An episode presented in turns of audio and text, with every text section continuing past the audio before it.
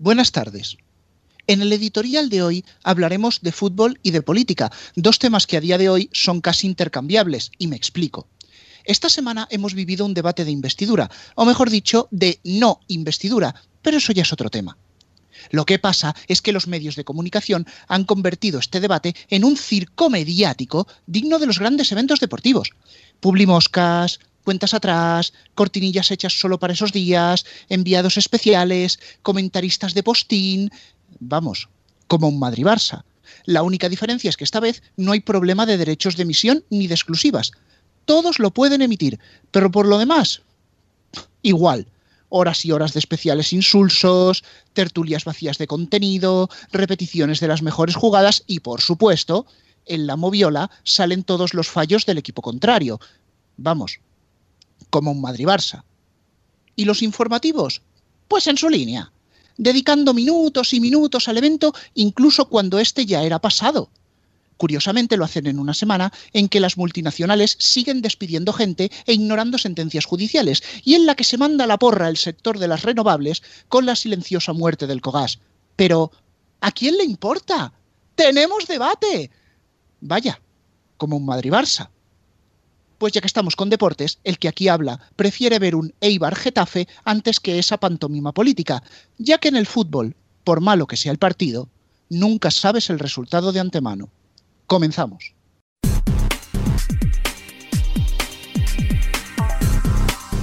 Aquí comienza Los Mediatizados. Y tras el editorial de Rubén, muy buenas, bienvenidos a Los Mediatizados, programa número 61. Hoy os doy yo la bienvenida, soy Antonio Cuervo desde RFC Radio y me acompaña tras una semana de vacaciones Héctor Prades desde Neo.es para contaros todo lo que ha sucedido esta semana en los medios de comunicación. Y empezamos con una primicia de Neo.es. Vodafone lanza Vodafone TV por ADSL.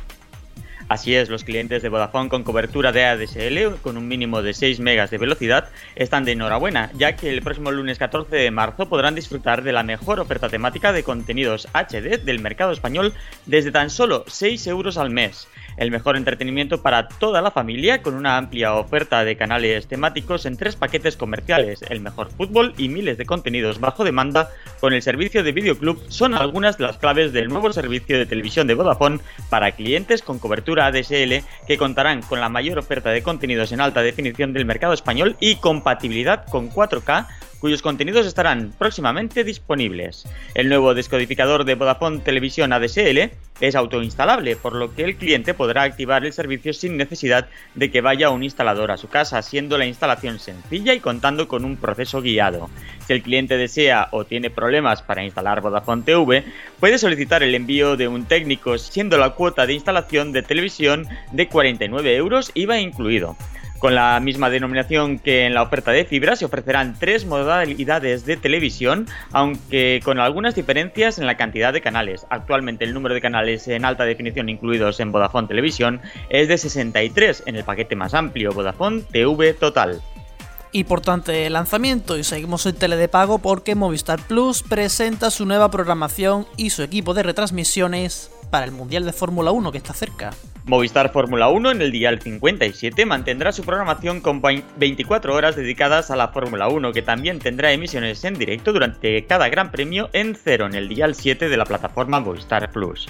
Así, el inicio del Mundial 2016 se podrá seguir tanto en Movistar F1, Fórmula 1, como en cero el próximo jueves 17 de marzo a las 4 y media madrugada del miércoles al jueves, en directo desde el circuito de Albert Park con el previo del Mundial la primera rueda de prensa oficial de los pilotos y el análisis de los expertos de cara al Gran Premio de Australia que se disputa del 17 al 20 de marzo. Carlos Martínez, director de deportes de Movistar Plus, y Ernest Riveras, gerente de contenidos deportivos de Movistar Plus, han sido los encargados de presentar el acto junto a dos de las novedades para eh, la presente temporada. Noemí de Miguel, que informará de todo lo que pase desde el paddock de cada circuito, e Iñaki Cano, que ejercerá de presentador de todos los programas de cada gran premio. En la presentación ha, estado el resto de equipo de Movistar eh, Fórmula 1, como los de las principales incorporaciones de Movistar Fórmula 1, Pedro Martínez de la Rosa, expiloto de Fórmula 1, que realizará un análisis vanguardista en cada carrera, y Marc Gené, piloto probador de Ferrari, que aportará sus conocimientos técnicos desde la pista de cada gran premio.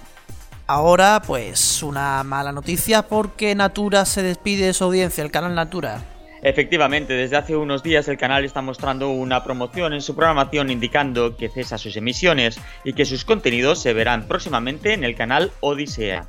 Nacido en 1998 por la extinta productora Mediapart, el canal vio la luz el 23 de abril de dicho año en la plataforma de televisión de Telefónica Vía Digital. Natura pasó a ser propiedad de TV, antiguamente llamada Mediapart, pero Chelo Multicanal pasó a ser su propietario debido a que compró la empresa TV en abril de 2010. El año pasado, AMC Networks compró la empresa a Chelo Multicanal y esta última compra ha supuesto el fin del prestigioso canal de naturaleza cuya distribución en exclusiva de Vodafone y el operador gallego R, además de diferentes operadores eh, locales. El canal también estuvo en la plataforma Star Max, Orange TV y Euskaltel, e incluso se habló del lanzamiento de la versión en alta definición del canal con la primera tanda de canales en esta tecnología en la televisión de ONO. Seguimos con otra noticia, crimen e investigación y AMC nominados a los premios Promax BDA. Crimen e Investigación opta al reconocimiento máximo en las categorías Social Responsibility Announcement Spot por Actúa con Crimen e Investigación contra la violencia de género, una campaña con el objetivo de concienciar y animar a que los testigos actúen. Interstitial Short Form Spot por la pieza Charles Manson's File eh, sobre el asesino en serie que acabó con la vida de la actriz Sharon Tate y Reality Unscripted Non-Fiction Promise Spot por la promo Killer Kids que muestra a través de dibujos y juegos de niños eh, dos puntos de vista y permite así acercarnos de una forma impactante y evocadora a un tema tan controvertido y duro como el de los niños asesinos. Además, AMC ha sido nominado en las categorías Use of an Original Music Composition por la promo Breaking Bad Rap una composición musical original en el que populares personajes de la galardonada serie como Walter White, Jesse Pinkman o Saul Goodman rapean algunas de sus mejores frases de la ficción. Ojo porque Movistar Plus reactiva su promoción Fusión Plus Premium Extra por solo 9.90 al mes. Y lo hace desde este mismo jueves. lanza al mercado una nueva promoción para que los nuevos clientes puedan ver toda la oferta de televisión por tan solo 9 euros con 90 céntimos al mes. Al igual que ocurrió en el último trimestre de 2015, por esta cantidad al mes y siempre que el cliente contrate Movistar Plus Fusión con la fibra de 300 megas, los clientes podrán ver durante los próximos 3 meses todo el fútbol, deporte, series, cine y los canales a la carta de música clásica, caza y pesca contenidos que conforman el paquete Premium Extra y que cuesta 65 euros al mes. Adicionalmente, Telefónica mantiene la promoción de 15,50 euros al mes lanzada el 1 de marzo para los nuevos clientes que se den de alta en Movistar Fusion Plus, tanto en ADSL como en fibra de 30 megas. Y también desde el próximo 14 de marzo los clientes, tanto nuevos como actuales, pueden contratar los nuevos paquetes de motor y deportes por 10, 10, euros al mes respectivamente y de fútbol y deportes por 36 euros en lugar de 45.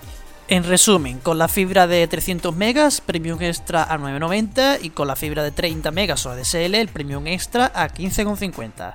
En Tertulia hablaremos más de los cambios en los paquetes de deportes. Ahora contamos que Más Móvil lanza sus nuevas tarifas Más. Efectivamente, Más Móvil estrena las nuevas tarifas Más 4G para hablar y navegar.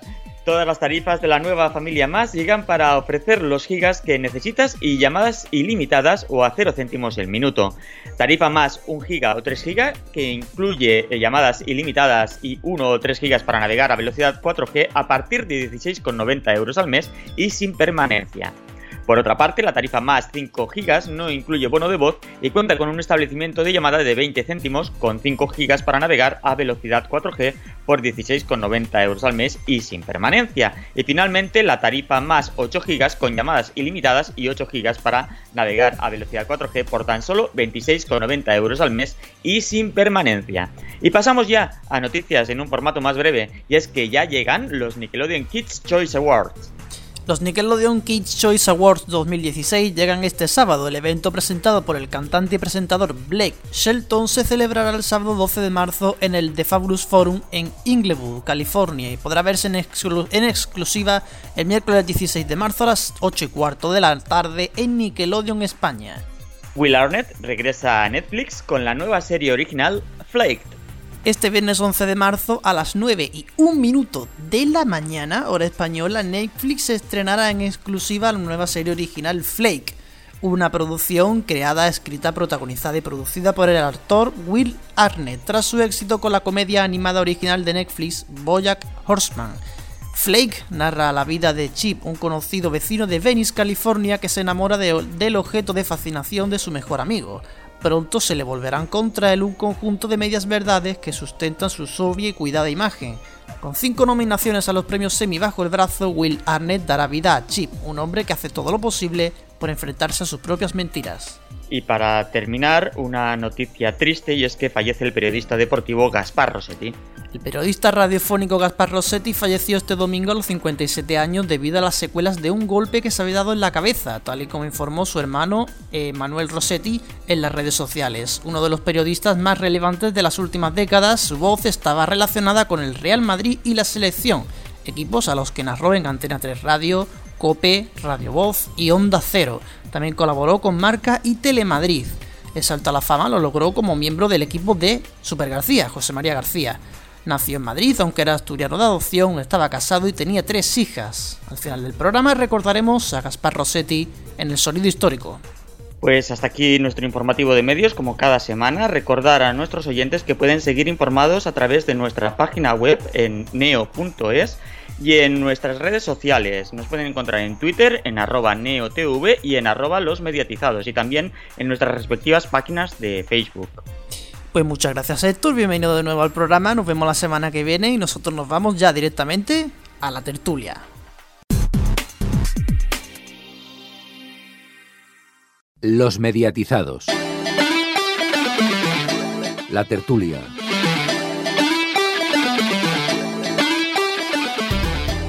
buenas tardes y como siempre, tras la información, llega la tertulia, tenemos que comentar muchísimas cosas y lo hacemos sumando a, nuevos aquí con nosotros, entre ellos Alfonso, muy buenas tardes. Buenas tardes. Y Cristian, muy buenas tardes. Muy buenas tardes. Y me quedo contigo porque eh, el tema de la semana, vamos a hablar del tema de la semana, el presidente del Partido de los Cuñaos, el señor Bertino Osborne, que parece que ahora es el presentador estrella y todo el mundo lo quiere. Pues sí, todo el mundo quiere a Bertín Osborne y tanto es así que, bueno, que parece ser que ha habido negociaciones con a tres media, con Mediaset e incluso con Movistar, que yo eso ya a mí ya me, de verdad que es algo que me, bueno, que me supera, o sea, decir, bueno, pues voy a pagar eh, lo que venía siendo el antiguo Canal Plus para ver a Bertín Osborne, ¿sabes? Está, hay colas en las tiendas de Movistar ya para abonarse. Pues Pero bueno, final... ¿hay alguna, ¿hay alguna señora mayor que a lo mejor Ah, sí, los mismos, las mismas personas que han ido a comprar el disco de Bertino Osborne, que han sido dos precisamente.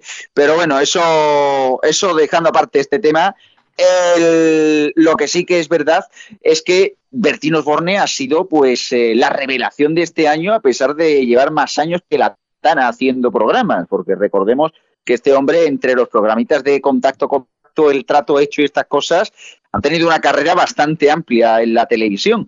Lo cierto y lo fijo es que el programa pues es un formato barato que bueno, que puede gustar más, puede gustar menos, es verdad que un poco rancio, pero bueno, más o menos eh, agradable dentro de lo que cabe, de, podía, podía ser peor, podía ser peor las cosas como son, y en el general, pues bueno, pues es un formato efectivo y tan efectivo que ha sido para televisión española, siendo desde luego el gran éxito de la cadena pública. Y tanto es así que después de todo esto, pues parece ser que en principio ha firmado un preacuerdo con Mediaset, pero sí que es verdad que esos tres años de contrato que tenía con la productora puede ser que le lastren a la hora de moverse a la cadena amiga.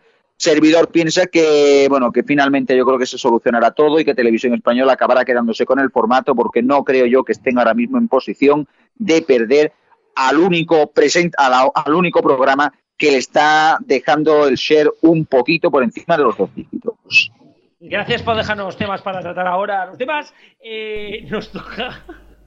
No, tenemos que, hablar también de, lo que está pasando en la dirección de Televisión Española, Alfonso, porque parece que la situación política que se vive en el Parlamento, eh, con Calvi va para allá, Calvi va para acá, eh, se está retransmitiendo también en la dirección de Televisión Española y es que los consejeros del PP, siendo personas bastante cercanas a Bertino Osborne y a su línea, a su línea editorial, ha votado en contra de su continuidad. Todo parece que Bertín Osborne no quería aumentar el, dinero de cada entrega, sino que lo que quería era aumentar el tiempo de contrato con Televisión Española, alargar el número de entregas.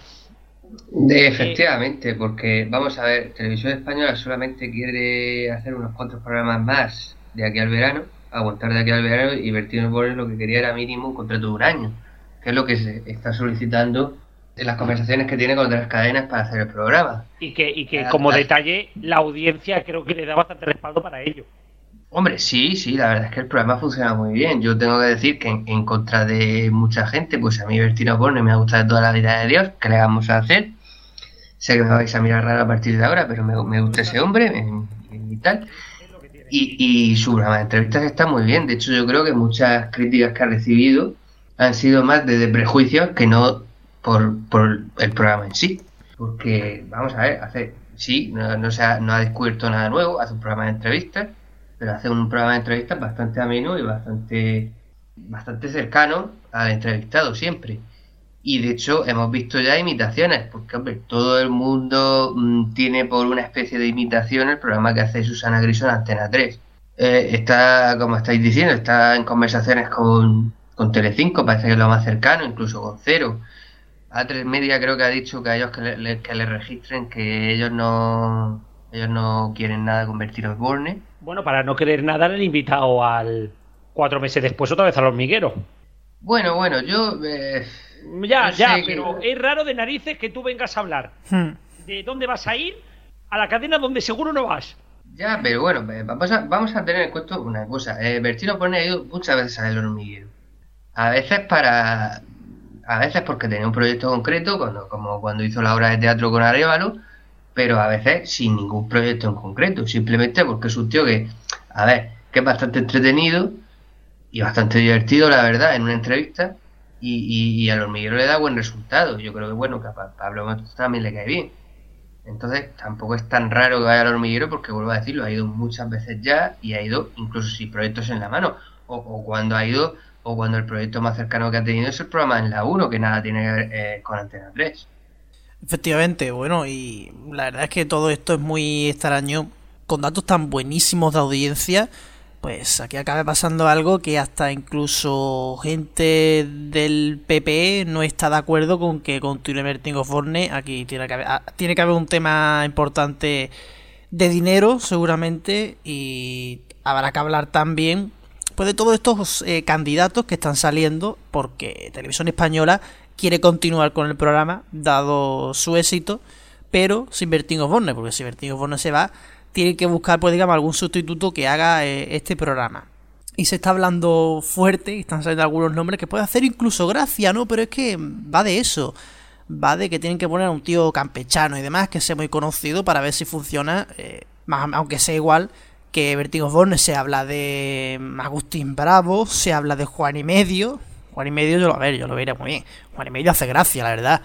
Aunque, la verdad, dicho, dicho sea, Juan y Medio yo no sé de dónde va, de dónde va a sacar tiempo para grabar los programas, porque está de lunes a viernes por la tarde en Canal Sur un porrón de horas, y aparte hay también un día que graba el programa de los niños de Canal Sur que echan los viernes. Entonces yo, otro día más, pues va a echar Juan y medio unas pocas de horas, ¿eh? Bueno, yo creo que no puedo añadir mucho más sobre ese tema que no hayáis dicho ya, pero sí quiero hacer dos reflexiones yendo un poco más allá, ¿no? Creo que todo lo que se está montando con Bertín Osborne, todo el revuelo de su posible fichaje por otro canal y más aún que se lo estén disputando entre varios canales, demuestra la decadencia, no sé si de la televisión de este país o del espectador medio de este país. Lo cierto es que me da bastante vergüenza hablar de esto. Pero voy a ir incluso un punto más allá y creo que eh, es algo que también tenemos ganas de comentar. Y es que realmente no es que haya disputa entre el Partido Popular, Partido no sé qué, es que ahora mismo Televisión Española es tierra de nadie, está todo parado. Recordemos que a principios de temporada se nos estaba hablando de un posible relanzamiento de la 2, de una franja más juvenil en la noche de clan, y no se está haciendo nada de eso. Apenas se está tocando un poco teledeporte, que, está sirviendo casi que un poco de, de pelele para lo que le interesa Movistar, de que si compramos la liga porque el partido en abierto vale tiene que ir, compramos la Fórmula 1, no sé, eh, televisión española es ahora mismo con la canción de Remedios Amaya, ¿no? La de Hay quien maneja mi barca, ¿no lo pensáis así? Eh, hombre, yo creo que, está, está, sí, como tú bien dices, está descabezada ahora mismo. Eh, el, no tener gobierno parece que ha descentado a todo el mundo, pero, pero igualmente estamos hablando de que tendremos un gobierno en funciones y que tirará en los próximos meses. No sé, a mí, a mí ya te digo, me extraña muchísimo, pero si hablamos de televisión española, y ahí tú bien has metido el tema ahí, lo de teledeporte, tenemos que hablar de la Fórmula 1 y de su y de su, bueno, su fichaje por, por televisión española, donde se va a emitir el Gran Premio de España, obligatorio por ley en abierto, y los resúmenes de hasta una hora de todas las carreras que emita Telefónica en exclusiva, que son todas. Cuanto menos, Antonio, una sorpresa. Yo creo que nadie se esperaba que Televisión Española fuera aquí. Y ya no solamente es una sorpresa esto, sino que es una sorpresa también el precio. 700.000 euros y 300.000 TV3 se me hace corto. Hombre, estamos hablando. Sí, yo lo veo, yo lo veo incluso bien de precio, es que estamos hablando que van a dar la carrera casi entera. Un resumen de una hora, cuando la carrera dura máximo dos horas, suele durar una hora y media. y, los resúmenes y los derechos para dar resúmenes pequeñitos también exclusiva. Es que. Los de informativos. Sí, sí, sí, es que es una compra importante y aquí acierta, ¿eh? Dar ese resumen de una hora es casi como darte la carrera prácticamente entera, aunque sean diferido, porque, ¿sabes? Como es una carrera de Fórmula 1, te quitas ciertas partes y a lo mejor no te has perdido tanto. Vale, que no, no tanto como hacía Antena 3, que te metan tanto anuncio y te acabas perdiendo cosas, ¿no? Pero un resumen de una hora le puede quedar bastante bien y, y ojo a eso. Y también el dato importante, claro está, la carrera de España que tienen que dar por ley y que la darán por la 1 el 15 de mayo, ¿no? Por ahí. Eh, sí, mitades de mayo. Pues, no sé exactamente qué día, pero mitades de mayo. Pues ahí está, pues esto es una buena noticia para el que para el no abonado a Movistar Plus, obviamente, y también está bueno, pues está por el otro lado los abonados a Movistar Plus que tienen el canal Movistar Fórmula 1 y que os doy paso para que leáis el tema de los paquetes y demás porque también ha salido algo de eso, ¿no? Sí, bueno, antes, antes de que entren, explicamos lo de los paquetes. Se ha dividido el paquete deportes, que iba, que antes era 20 euros, ahora son 10 euros Fórmula 1 y MotoGP, y 10 euros eh, el resto de deportes, donde también habrá algo de motor, ¿no, Alfonso? Parece que televisión, uy, televisión española, parece que Telefónica empieza a empaquetar un poquitín más todo, todo el tema del deporte. Pues sí, hombre, normal que, que renueven los paquetes, ahora que, renuevan un poco también la programación deportiva y empieza la, empieza la temporada con sus exclusivas de motociclismo y Fórmula 1. A mí me ha sorprendido como a vosotros mucho esta compra de televisión española y coincido con lo que ha hecho Antonio. Me parece muy buena compra por, por el dinero que ha pagado. No sé, no acabo de entender la jugada de Movistar, porque tener en exclusiva la Fórmula 1, pues hombre, le podría dar sus abonados. Está bien que, que venda resúmenes pues yo qué sé, de 15 minutos, por decir un minutado, pero eh, no de una hora porque, como estabais diciendo, es prácticamente la carrera. ¿Ha podido estar obligada por la FIA? ¿Ante el miedo a un desplome de las audiencias y de la importancia de la Fórmula 1 en España? Hombre, claro, ya, ya venimos de un descenso bastante importante de la audiencia, sobre todo el último año, porque venimos, vamos camino de una Fórmula 1 cada vez más aburrida, porque es así, y con un Fernando Alonso con unos resultados que ya sabemos que son muy discretos. También, por otro lado, no sé yo, eh, eh, tenemos pendiente el tema del motociclismo. Recordemos que al menos en abierto se tienen que dar los cuatro grandes premios de, que se corren en España y uno de ellos, el de Jerez, se corre a finales de abril. No sé si Televisión Española también estará interesada, que siempre ha apostado mucho por el motociclismo. O el motociclismo lo tiene. El motociclismo lo tiene Telecinco, ¿eh? ¿Todavía? Sí, sí, aún le, creo que le queda un año y otro más. Creo que le quedan dos. Dos. Cuando ah, firmaron, cuando firmaron la exclusividad para, para Movistar, se aseguraron ya la emisión de los cuatro grandes premios y la emisión en diferido del resto. Mm. Vale, vale, vale. Sí, sí, sí, fue un acuerdo muy parecido a lo que ha hecho Eurosport con la BBC con los Juegos Olímpicos. Eurosport va a poder emitir los Juegos Olímpicos de Río, a cambio, BBC se queda con la emisión en abierto de los próximos dos Juegos Olímpicos que son en exclusiva de Eurosport. Ha hecho algo parecido. Bueno, yo aquí quiero coger eh, la afirmación que decía Garrobo, que podían haber sido obligados por la FIA ante el desplome de la Fórmula 1 en España, o la que decía Cuervo, que dice es una gran noticia para el no abonado a Movistar Plus. No, también es una noticia, una buena noticia para Movistar Plus, porque quizás no ha hecho falta que la FIA les obligue. Imaginaros el panorama que podría ser una Fórmula 1 después de la bajada que mencionabais, que se viera en un año solo de pago. Recordemos que esto ya pasó hace unos años, hacia finales de los 90, en Canal Satélite Digital, y fue el mayor descalabro de la Fórmula 1 en este país. A Telefónica, aunque haya sido a un precio muy bajo, le interesa que haya algo de Fórmula 1 en abierto. Y posiblemente a quien más le interese dárselos a Televisión Española, que en publicidad y en audiencia, entre comillas, no compite. Realmente a Telefónica le interesa mucho que esté ese pasaje, esa demo, ese diferido, ese lo que sea de la Fórmula 1 en abierto, para que la Fórmula 1 siga generando titulares, siga saliendo en las generalistas, siga estando en los grandes medios, porque si no, mm, prácticamente nadie se iba a preocupar de ella y su propio producto, independientemente de lo que la FIA diga o no, se le devalúa un montón. Decías un descalabro, solamente una cosa breve descalabro que no se recuperó del mismo hasta que hasta que llegó un tal Fernando Alonso. Sí, solamente quedó TV3, era el único sitio donde el audio de la Fórmula 1 tenía audiencia. En ese momento en el cual TV3 emitía el inicio de la carrera y luego se iba al informativo y lo pasaban al 33. Pues sí. aún nos acordamos algunos, ¿eh? que veíamos la Fórmula 1 desde casa. Hombre, vamos a ver, es que la Fórmula 1 en España tenía una audiencia muy, muy, muy reducida hasta que llegó Fernando Alonso. Eso es así. solamente, solamente en TV3, que, que por, por, por, casualidades de la vida o situaciones históricas, Cataluña siempre ha sido más de Fórmula 1. Incluso en la 2, creo que el año que ganó Alonso la, su primera carrera en, Hungría, lo dieron por la 2. Sí. sí. Puede ser, sí, sí.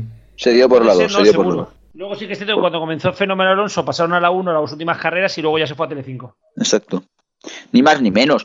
Hombre, desde luego, 700.000 euros para el contenido que va a comprar Televisión Española, yo creo que le ha salido, han cogido las rebajas de marzo, que no, que no está mal, ¿eh? Aprovechar esas rebajitas. Un buen contenido, un contenido que le va a dar audiencia, una horita de resumen que, que les viene genial para coger algo también de audiencia para, para lo que viene siendo teledeporte y en el general, pues una buena compra. Y por el tema de las paquetizaciones de Movistar, bueno, pues hay que recordar por encima es eso que está la de 10 euros, pero también está esos, mm, ¿cómo decirlo? Esos eurillos de ahorro, entre comillas, eh, si se contratan los dos paquetes, el de fútbol y el de deportes desde luego de alguna forma van a tener que coger y, tener que vender esos paquetes porque el precio que se pagaba hasta ahora mismo por el fútbol y los deportes de 45 euros más el paquete inicial que en el caso por ejemplo de que no tuviera uno eh, Fusion Plus se elevaba hasta los 21 euros, hombre, mm, pagar 67 euros y sin alta definición, la cual cuesta 10 euros más en el caso del satélite, cuesta, cuesta. Yo dejo una pregunta al aire. Eh, ¿Vais seguro los resúmenes a Teledeporte?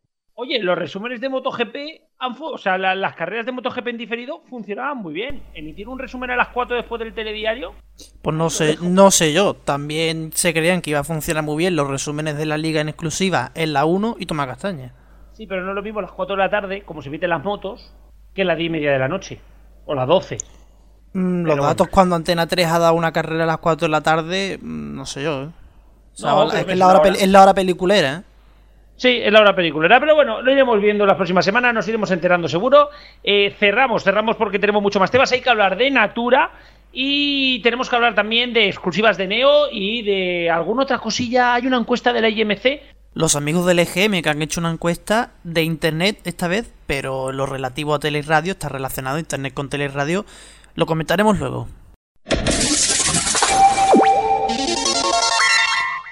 Los mediatizados.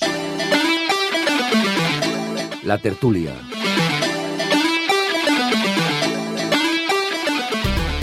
Y seguimos, seguimos hablando de, de, televisión, de radio, de medios de comunicación. Vamos a hablar un poquito de todo, pero ahora nos vamos a centrar, Rubén, y esto es tema tuyo, que seguro que te encanta. Natura, ¿qué ha pasado con Natura? Danos cuatro pinceladas más allá de lo que hemos podido escuchar en las noticias. Bueno, es que realmente muchas más pinceladas no se pueden dar. Es una de estas noticias que nos gustaría no estarla contando, pero que lo tenemos que hacer. Natura desaparece el próximo 1 de abril. En la fecha en la que yo estoy aquí hablando delante del micrófono, no hay sustituto ni siquiera previsto. Es decir, la oferta de AMC España tiene un canal menos y sobre todo eh, que desaparece un canal histórico, un canal que empezó en 1998 y que si le hubieran dejado tan solo un mes más, cumpliría 18 años. El canal Natura, desde luego, ha sido un estandarte de documentales de naturaleza, de documentales serios, de documentales de calidad Sí, bueno, estoy viendo que me ponéis unas caras raras. Puede no ser un drama a nivel nacional, pero entre los que estamos abonados a la televisión de pago y lo atestiguan los visitantes y los que participan en el foro de Neo, eh, realmente es una gran pérdida. No solo por el contenido, porque realmente ya de naturaleza solo nos va a quedar National Geographic Wild, sino que desaparece otro canal europeo. Es decir, estamos viendo como poquito a poco todo el contenido que hay en la televisión de pago tiene que pasar por una major, venir de Estados Unidos, venir a la moda de Estados Unidos. O sea, es que realmente no vamos a tener canales de documentales, vamos a tener de factual. Y encima. Ahí, aguanta Canal Cocina. Bueno, Canal Cocina yo no lo considero como de documentales, lo considero más de estilo de vida. Europeo me quiero referir. Sí, bueno, hasta que se lo carguen, porque Sol Música también está en las mismas. Pero vamos, son canales que ahora mismo, vamos a decir la verdad, a MC le importan tres pepinos.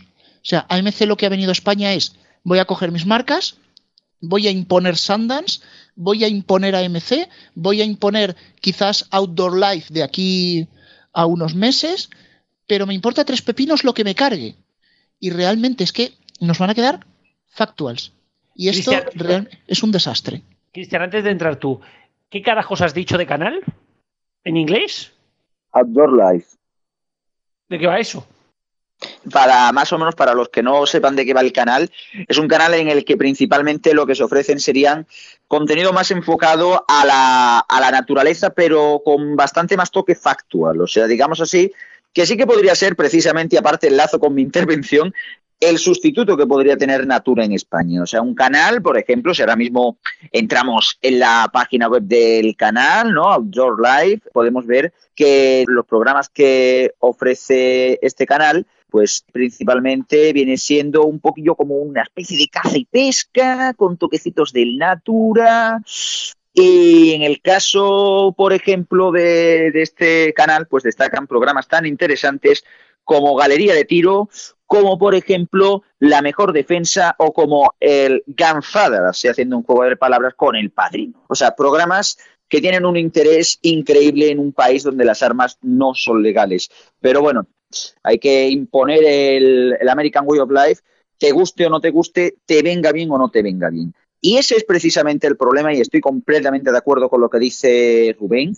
Hemos pasado de tener una oferta muy variada de canales de televisión a tener canales de televisión que son fotocopias unos de otros. La televisión ahora mismo en canales de naturaleza que a finales de los 90, incluso principios de los 2000, era envidiable, ¿no? Gente que a lo mejor no tenía la televisión de pago y veía estos canales, veías tú, por ejemplo, Documanía, veías tú, pues también Odisea, ese buen Odisea, no lo que ha quedado ahora mismo, o veías incluso ese primer National Geographic en su momento, no tan plagado de factuals, o Viajar también, otro ejemplo. Veías todos estos canales y decías, ostras, qué buena televisión, qué buenos canales. Hoy en día pasas por la televisión de pago, los canales de naturaleza y entre uno y otro estás todo el día viendo factuals. Ahora mismo, como bien dice, como bien Rubén, los únicos resquicios de documentales de naturaleza pues vienen siendo los documentales del BBC Earth que emite Cero, los documentales que se emiten en National Geographic Wild, donde también hay sus factores también enfocados a este género, a la naturaleza, y sorprendentemente, la que más documentales y las que mejor lo da, una cadena que no es de pago, la 2. Y solamente decir una cosa, aún hay que saber qué pasa con, con Odisea. Bueno, aquí van precisamente, a Odisea, ¿no, Rubén? Aquí precisamente quería yo entrar, Garrobo, y es que en la promo se nos anuncia una migración a Odisea, como diciendo que los documentales de naturaleza se van allí, pero no nos engañemos. Lo único que hace es que la franja sobremesa que tenía Odisea ya con documentales de naturaleza se va a rellenar con reposiciones de natura. Es decir, que la persona que no tuviera Natura en su oferta ni lo va a notar, porque va a ser naturaleza y el resto factual. Lo único que a lo mejor verá un documental que solo se había emitido en Natura, no en Odisea, y a lo mejor para él es un estreno, pero nada más allá. Eh, una pregunta, ¿ya están, ¿ya están las programaciones del mes que viene? Algunas. ¿Y Odisea está entre ellas? Odisea está entre ellas, por eso lo afirmo. Vale, no, no, digo por, por eso que si era una afirmación o no. Vamos a cambiar de tema, que aún nos queda mucho y a este ritmo no acabamos la tertulia. Y, y creo que esta, esta es tuya, Antonio. Sí. Y es que vamos a hablar de una cosa llamada la encuesta IMC Navegantes en la Red. ¿Y para cómo vamos a hablar de esto? Porque hay algunos datos interesantes sobre televisión. Y, y bueno, como dirían los memes, estos cuéntanos más. Cuéntanos más. Eh, Esto sí, esto- esta encuesta la hacen los mismos que el EGM, la IMC, pero es una encuesta sobre internet que se hace entre octubre y noviembre y sale pues ahora en el mes de marzo. Y tenemos aquí unos datos que, tienen, que son relativos a, a la tele. Por ejemplo, el 26% de internautas dice que accede a internet en la tele. Sí, tener la tele es curioso. Mentira. Eh, ¿Cómo? Mentira. O sea, primer- Dios hace de internet desde la tele. Primer dato y la frente. Vamos, o sea, como mucho entras a Netflix. Bueno, bueno. Eh, actividades realizadas en, en Internet en los últimos 30 días. Eh, ver emisión de cadena de televisión en su aplicación el 50%. Por ejemplo, oír radio, oír una cadena de radio en su aplicación el 31,8%, que es relativo a la radio online. Eh, hay más datos, por ejemplo, ahora que decías Netflix, ¿pagó por algún servicio en los últimos 30 días? Pues el 21,1 eh, pagó por ver películas o series sin descargar. O sea que es un dato alto, no tanto como por ejemplo descarga de libros electrónicos, que es el servicio de pago más con más porcentaje, pero sí un porcentaje muy, muy alto, digamos, de gente que paga por ver sin descargar películas y series, lo que vendría siendo Netflix y demás. Y solo un 6% menos. O sea, es un 27,2 los libros y un 21,1 las series y las pelis. Es un buen dato, ¿eh? Sí, por, e- y hay más cosas interesantes también que podemos que podemos comentar. Por ejemplo, activi- actividades realizadas a través de internet en televisión. O sea, tú decías que la tele no entra en internet ni Dios. Pues Sí. vamos a ver. De los que entran a internet en la tele, el 84% ven contenidos audiovisuales, lógico, siendo la tele. Pero el 10% escucha radio online, hasta con la tele. Y ojo, que no son las señales de la TDT, ¿eh? Eso son las es. señales de internet directamente. Sí, la, en la tele, que se, se puede hacer. Hay teles que entran en TuneIn, vamos. Eh, desde móvil, de los, de los que usan móvil, internet en el móvil en los últimos 30 días, el 29,7 ha escuchado radio y el 17,1 ha visto tele. O sea, se escu- el móvil es más para la radio. En cambio, en los que usan tablet, pues los últimos 30 días el 35% ha visto tele en la tablet y el 15% ha escuchado radio. El móvil es para la radio y la tablet para la tele. Pues sí, Y, y los de, y los del reloj, pues dentro de poco yo que sé para qué será. Más cosas. Esto sí es interesante. Esto me habéis dicho antes de- del programa que queréis comentarlo. Comparación entre tele convencional, tele online, radio convencional, radio online. Eh, mirad, en los últimos 7 días han visto la tele convencional el 93,7% de la gente que entra a internet, ¿vale? Tele online la han visto en los últimos 7 días el 52% de, todo lo, de todos los que entran a internet. O sea, la tele convencional está mucho más extendida que la televisión online. La radio también predomina la emisión convencional frente a la emisión online. En los últimos 7 días el 72% de internautas ha escuchado la radio. La radio normal, la radio convencional. Cambio, la radio online la ha escuchado el 45%, alguna vez en los últimos 7 días. En cambio, en la prensa eh, gana el medio online. El 87% de los internautas ha leído prensa online los últimos 7 días. Eso sí, el papel, un dato que no es muy bajo, que digamos el 56% de los, de los que usan internet en los últimos 7 días ha leído prensa papel. ¿Cómo se nota lo que es gratis y lo que te pago, eh? Alguna cosa más hay, por ejemplo, dispositivo con el que con el que accede principalmente internet para hacer comentarios sobre programas de televisión, pues el móvil. El 57% de los que hacen comentarios sobre programas de tele lo hace con el móvil, lo más cómodo, la verdad. Y un par, un par de datos para dar paso ya al debate. El 70% considera Internet como su fuente principal, fundamental para estar informado. Más un 25% que la utiliza como una fuente secundaria pero importante. O sea, aquí te- tenemos una práctica totalidad de, de internautas que da importancia a Internet para informarse, un 96%. Y lo último, ¿está abonado a alguna tele de pago? El 54% de los internautas no está abonado en ninguna tele de pago, el 45% sí.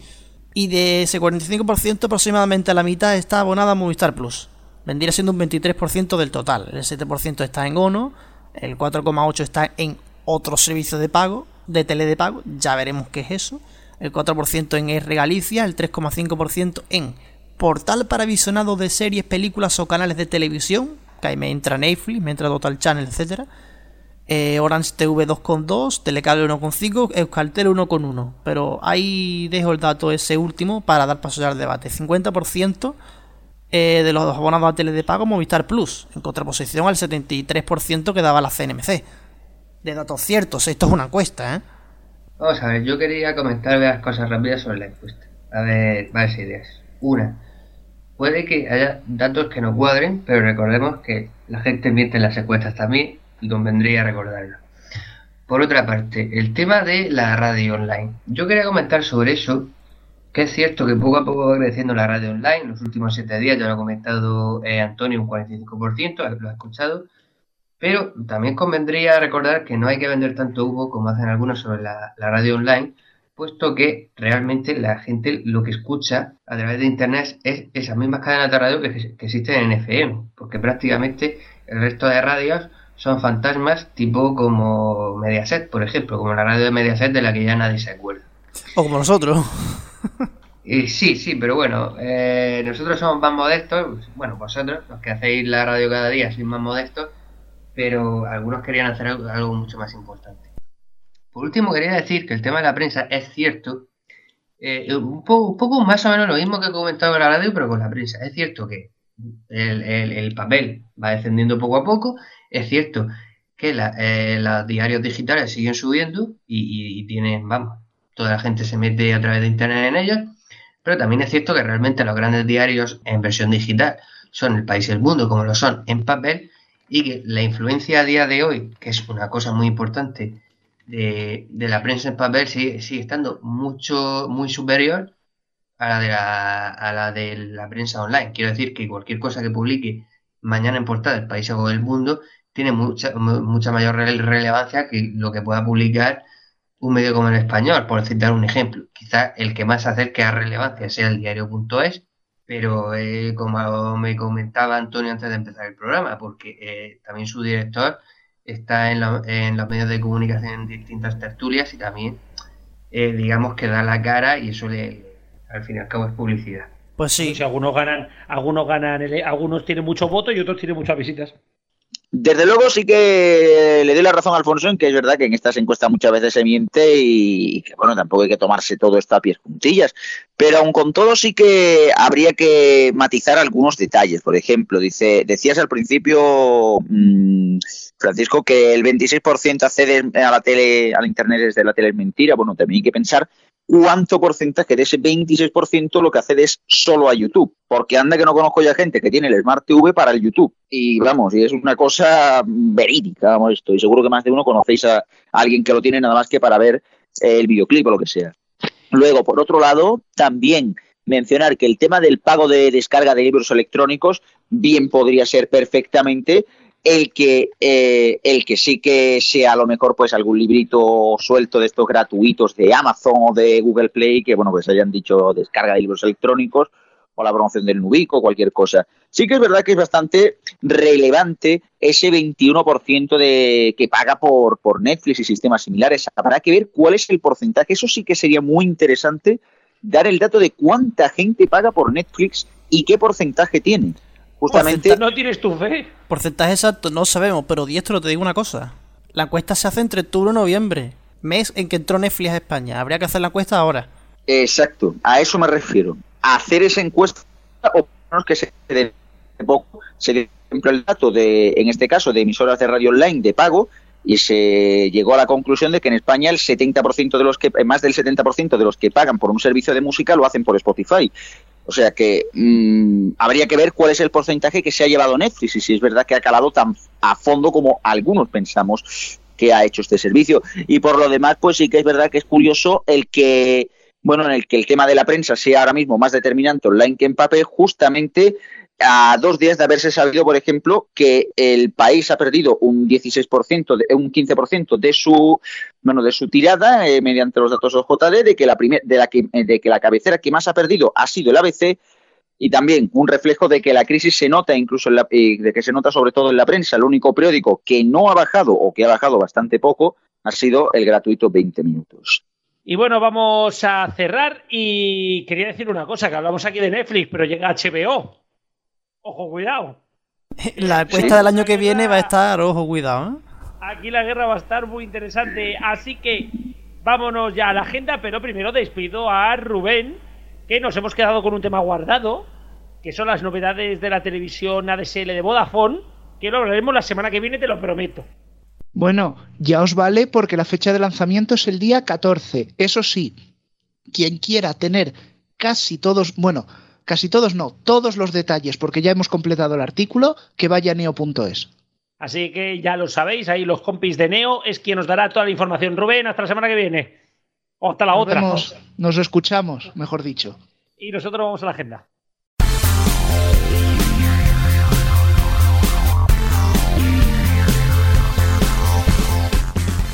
Y bueno, y como cada semana tras la tertulia es turno de repasar lo más destacado del deporte para este fin de semana y para ello me acompaña ya aquí a mi lado Alfonso. Muy buenas tardes. Hola de nuevo a todos. Llegamos a la jornada vigésimo novena del Campeonato Nacional de Liga. A la hora de la siesta, a las 4 de la tarde juega este sábado el Barcelona que recibe al Getafe. A las 8 y media le toca el turno al segundo de nuestra liga, el Atlético de Madrid que se enfrenta al Deportivo de La Coruña. El domingo a las 4 también destacamos el Sevilla Villarreal. Los tres partidos se podrán ver en Canal Plus Liga y Abono Fútbol. Mientras que para el domingo a las 8 y media en Abono Fútbol 1 y Canal Plus Partidazo queda el partido Las Palmas Real Madrid.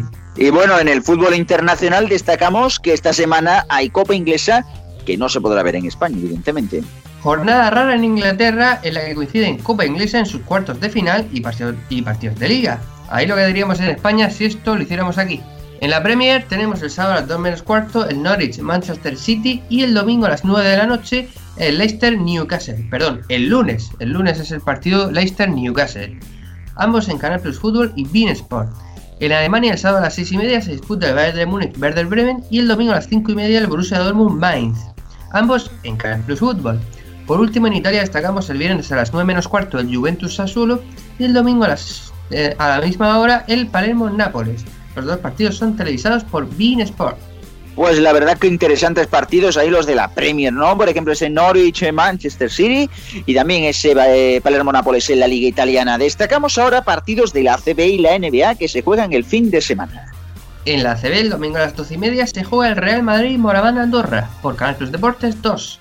Y a las 6, duelo catalán Fiat Juventud Barcelona en Teledeporte.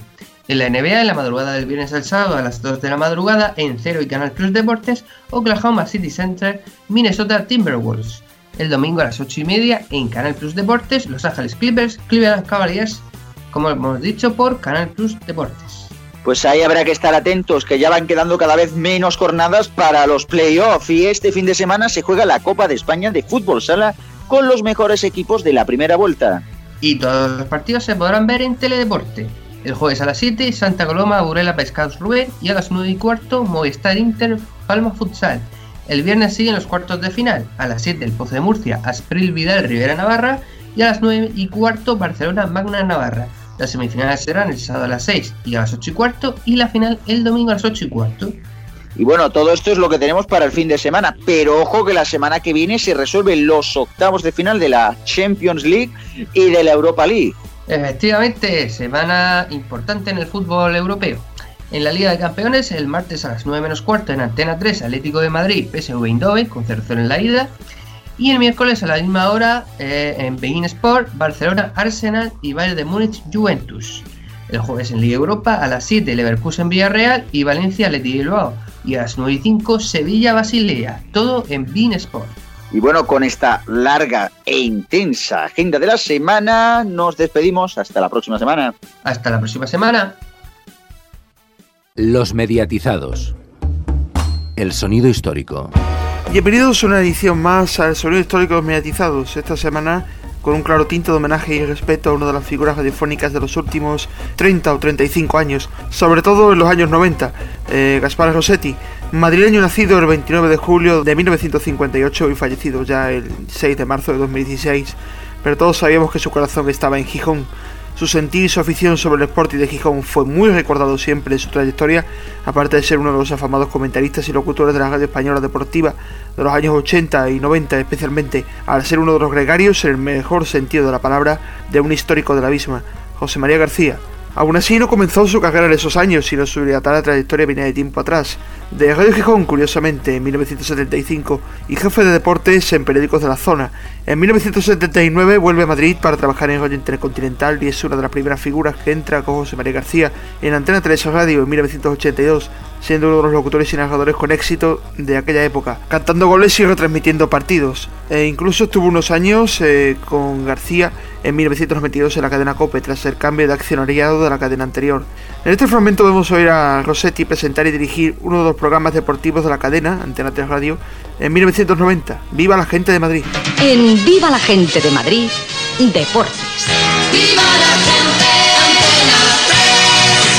Gaspar Rossetti. Buenas tardes, comenzamos el tiempo de radio para el deporte aquí en Antena 3, 3 de la tarde y 5 minutos. En Madrid se vive la fiesta del nuevo título conseguido por el Real Madrid como campeón de la Liga Española. Una marca de importancia y de trascendencia para el fútbol del Real Madrid. Cinco ligas seguidas que igualan ya los récords anteriores de la brillante época de Alfredo y Estefano y compañía. La quinta del buitre, el Madrid de la quinta del buitre, vuelve a poner cada vez más alto su propio listón futbolístico. Y ya en 1992, como hemos dicho en adelante, se incorporó a tiempo de juego en Cadena Cope con García y ahí también hizo hablar de, sus éxitos como locutor y narrador junto a los mejores momentos de los años 90 en el fútbol español, tanto a nivel semanal en partidos de liga como en eventos especiales. En este caso oímos tres goles cantados por él, el que dio la victoria al Real Madrid en su liga del año 95 con el chileno Iván Zaborano, el gol de la Recopa de Najim en ese mismo año con el Zaragoza y un gol en el derby Sevilla-Betis marcado por Juan Sabas en este montaje. Viene el Madrid hacia arriba, Amadeus pide para Zamorano el pase largo, corta, Zamorano toca peligro de gol, puede ser la liga.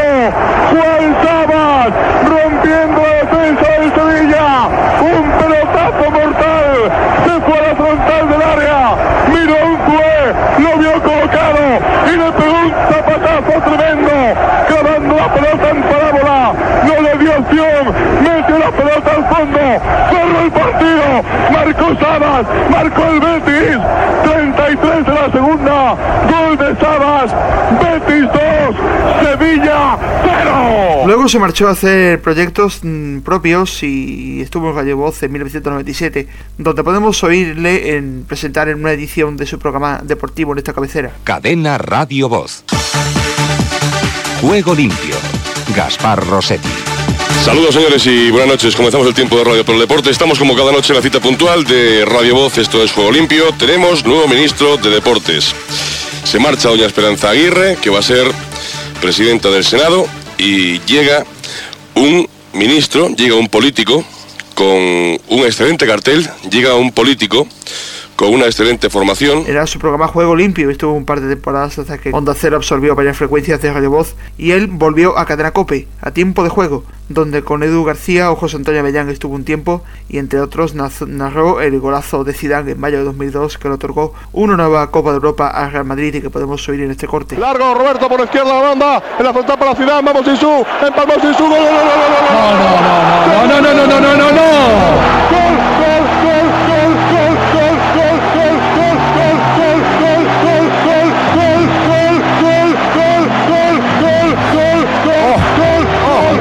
Samir Kino. Oh, oh, oh, ¡Gol, gol, gol, gol, gol, gol, gol, gol, gol! ¡Sisu, Sisu, Sisu! ¡Marca el de la hierba! ¡Por algo, por algo! Yo me voy, Edu. El mejor futbolista del mundo.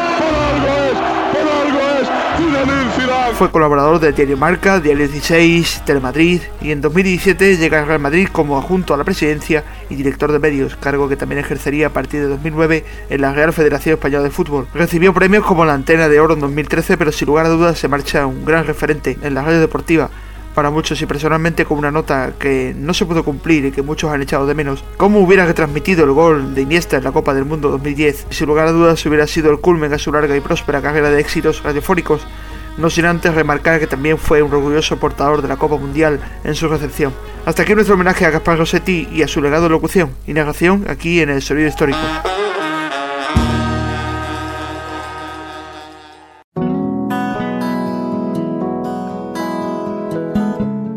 Bueno, Antonio, bueno, Cristian, un programa más, un programa menos. Número 61. Va, y nos acercamos al 69, va, que ya está aquí al lado. A ver, pues, pues se va a caer para el GM. Un mes queda.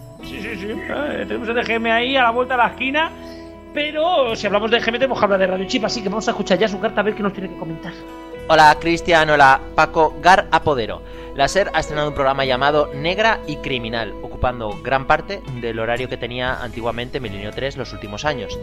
Sustituir a Iker con algo del estilo hubiera sido un pequeño error. Las comparaciones son siempre odiosas, así que apostar por los temas ikerianos hubiera sido un pequeño tropiezo. En vez de esto, la SER nos ha regalado y gratis un programa que ni siquiera te tienes que pillar en Netflix con nadie. Negra y Criminal es un puto programazo. Una historia de terror clásica contada de una manera cuidada, nueva, que aunque parezca mentira han introducido el elemento de la narradora que se te mete en la cabeza, un hecho de la cruda realidad que supera siempre la ficción, eh, pequeños momentos sonoros con distintas formas de morir, que están cuidadas hasta la muerte, como no podía ser de otra manera, eh, un concurso de relatos y un apéndice de cine de miedo. Queridos oyentes de la radio, la SER se ha sacado de la manga una joya. Una joya que no puedes dejar que se pierda en el éter. Un producto de calidad radiofónica extrema que no puedes más que limitarte a disfrutarlo. No sé cuánto costará hacerlo, en pasta, en producción, en tiempo. No sé si a ellos les sale a cuenta, pero lo cierto es que me maravilla que a estas alturas la radio comercial de productos de este tipo. Simplemente es una joya que tenéis que escuchar. Ya sé que esto parece un public reportaje, pero es que cuando te ofrecen un producto de tanta calidad, lo único que podemos hacer es oírlo y dar las gracias. Pues yo no lo he oído, o me, me han entrado ganas de oírlo. Yo tampoco, la ha, vendido, la ha vendido muy bien, pues habrá que escucharlo, habrá que ver si tiene razón. Sabemos que Radio Chic es un experto, así que habrá que escucharlo. Yo quiero decir dos cosas antes de despedirnos. Una, eh, Cristian, a ver si dejamos de entrar por teléfono. Es que está la, está la cosa jodida, ¿eh? Está la cosa jodida. Estamos muy mal de tiempo, ¿eh? De verdad, lo pillamos siempre por ahí de picos pardo, pero bueno, luego le dan plantón, o sea que tampoco os creáis que el pobre ahí. Bueno, depende del día. hoy, hoy sí por vosotros, para que, ver, para que veáis lo, lo- lo buena gente que soy, en el fondo. Sí, por vosotros, sí. Eh,